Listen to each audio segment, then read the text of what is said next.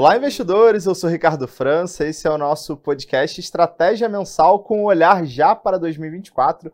Discutiremos as nossas teses e carteiras recomendadas para janeiro do ano novo. E antes disso, eu queria apresentar aqui o Renato Chanes, que vai dividir comigo esse podcast. Tudo bem, Renato? É isso aí, Ricardo. Tudo bem? Antes de mais nada, eu queria agradecer a todos que nos acompanharam ao longo de todo esse ano de 2023, desejar um 2024 e nos preparar para o que vem pela frente, principalmente depois de um final de ano muito positivo, né? Novembro e com dezembro com renovações de máxima histórica, né? Exatamente. Né? No momento em que gravamos esse podcast, a Bolsa Brasileira está na máxima histórica, ali um pouco acima da região dos 133 mil pontos, em um movimento positivo que vem lá desde novembro, né? Se eu não me engano, estamos caminhando para oito semanas consecutivas de alta, então um fim de ano muito forte para a renda variável um movimento que não foi exclusivo só de Brasil, né, Renato? Pelo contrário, foi disseminado, foi mundo afora, mas eu diria que a origem dele é única e exclusivamente dos Estados Unidos. Se por um lado o mercado global inteiro teve apreciação, por outro lado o motivo tem nome e sobrenome.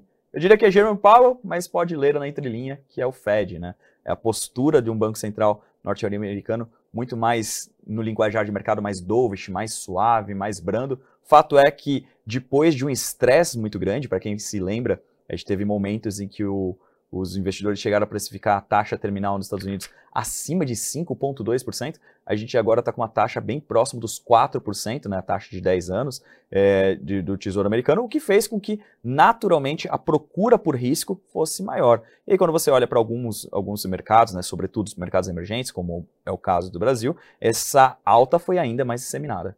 É, exatamente, né? um movimento muito forte da, dos ativos de risco nessas últimas semanas, e aí já nos leva a discutir o que esperar para o mês de janeiro. Né? Naturalmente, essa, essa postura do Fed ela vai continuar sendo monitorada. É, diria que o mercado ele já está adotando premissas muito mais otimistas. Né? Hoje, quando a gente olha uh, o comportamento da, da curva de juros nos Estados Unidos, já há uma precificação de cortes de juros agressivos por lá a gente ainda desconfia que talvez seja muito prematuro para comprar a ideia de que o Fed já venceu a inflação. A inflação, de fato, nos Estados Unidos, ela vem mostrando sinais de algum arrefecimento, mas talvez seja prematuro para já imaginar que no primeiro trimestre do ano que vem o Fed já vai encontrar um, um ambiente propício para cortar os juros que é o que o mercado precifica atualmente, né, Renato? Exato. A maior parte, né, 90% das apostas, dizem respeito ao início desse ciclo de afrouxamento monetário nos Estados Unidos em março. Nos parece exagerado. Os próprios dirigentes do Fed, é, a maior parte deles, enxergam no último mês de 2024 as taxas em níveis mais baixas do que as atuais. Então, até aí, sem problema nenhum.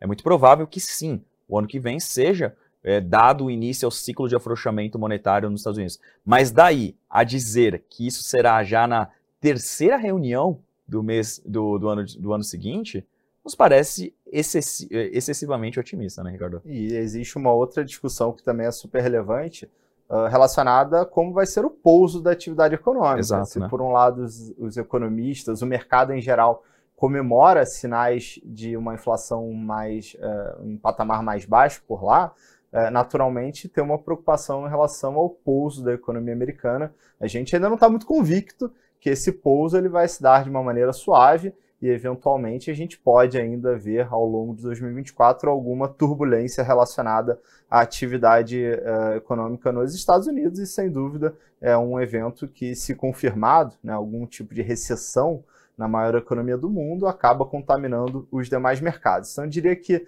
para resumir essa nossa primeira etapa aqui do podcast, uh, o ano de 2023 ele acaba de uma maneira muito mais positiva, mas grande parte porque o mercado já está incorporando premissas uh, bastante otimistas para o ano de 2024, talvez nem todas elas se confirmem. Então a gente continua traba trabalhando em um cenário que exige sim muita seletividade na, na escolha dos ativos de risco.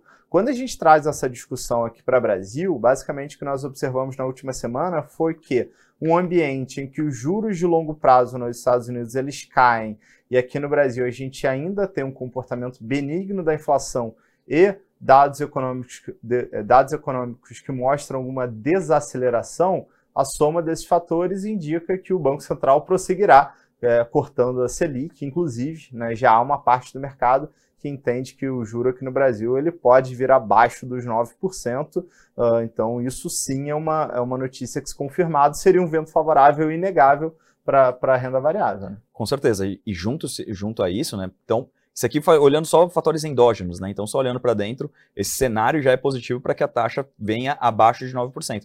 Se de fato, de novo, não é o cenário base, mas se de fato os juros americanos começarem a cair mais cedo ainda, por exemplo, em março, aí você abriria espaço para o mercado começar a precificar essa Selic mais perto de 8 no terminal, né? Então, realmente, você cria um ambiente bem mais favorável para a renda variável. Vamos falar um pouquinho de preço, que é super relevante. A bolsa subiu né, nos últimos dois meses, uma alta expressiva. Ainda assim, quando a gente olha o índice preço sobre o lucro do Ibovespa, a gente encontra uh, ativos descontados. O, nesse múltiplo, o Ibovespa está negociando algo próximo a 8,2 vezes, que significa que está um desvio padrão abaixo da sua média histórica e a maioria dos setores ainda parece ter preços atraentes, negociando com múltiplos descontados em relação à sua média histórica. Quando a gente fala de bolsa, né, a gente está falando de, uma, de ativos de diferentes características, nem todos eles uh, vão ter provavelmente um ano forte em 2024, só que tem boas opções nos variados setores. Tem alguma, alguma sugestão aqui de alocação, Renato? Já olhando também para a composição das nossas carteiras? Com certeza. Acho que tem alguns pontos aqui que a gente tem que levar em consideração, né? Mas a gente ainda não mudou muito a cabeça, né? A gente está ainda o, olhando mais para aquelas empresas bem estabelecidas, mas a gente também está olhando com mais otimismo alguns nomes ligados ao consumo discricionário, ou seja, aquele que ficava muito dependente da renda das famílias e que estava é, suprimido ao longo de 2023, pode ter esse movimento de descompressão. Então, o varejo pode ser uma opção interessante, assim como o setor de saúde, educação, enfim, ao longo do ano podem ganhar relevância. Assim como as small caps, né? dado que as blue chips, as maiores empresas, em geral, elas costumam ser as primeiras empresas a passarem por processo de reavaliação. Quando você tem uma entrada maciça de capital na bolsa, é normal que ela procure primeiro aquelas, aqueles nomes que ofereçam liquidez. E depois você começa a buscar histórias alternativas. Então, hoje a gente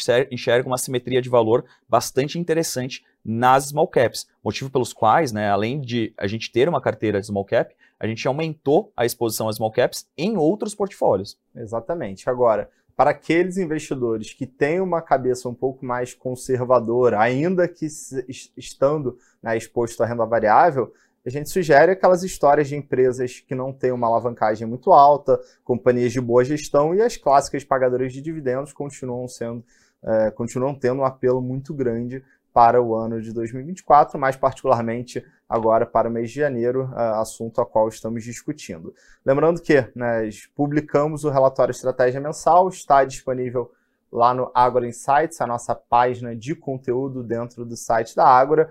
Vale lembrar ainda que o ano de 2024 deve ser um ano que a reforma tributária ela deve ter uma discussão mais aprofundada, inclusive com uh, uma melhor visibilidade sobre os impostos uh, e os diferentes setores. Dado que a gente ainda não tem uh, total visibilidade nesse momento, isso faz com que a gente recomende de novo uma grande diversificação e critérios de seletividade ainda mais apurados para que a gente navegue esse início de ano.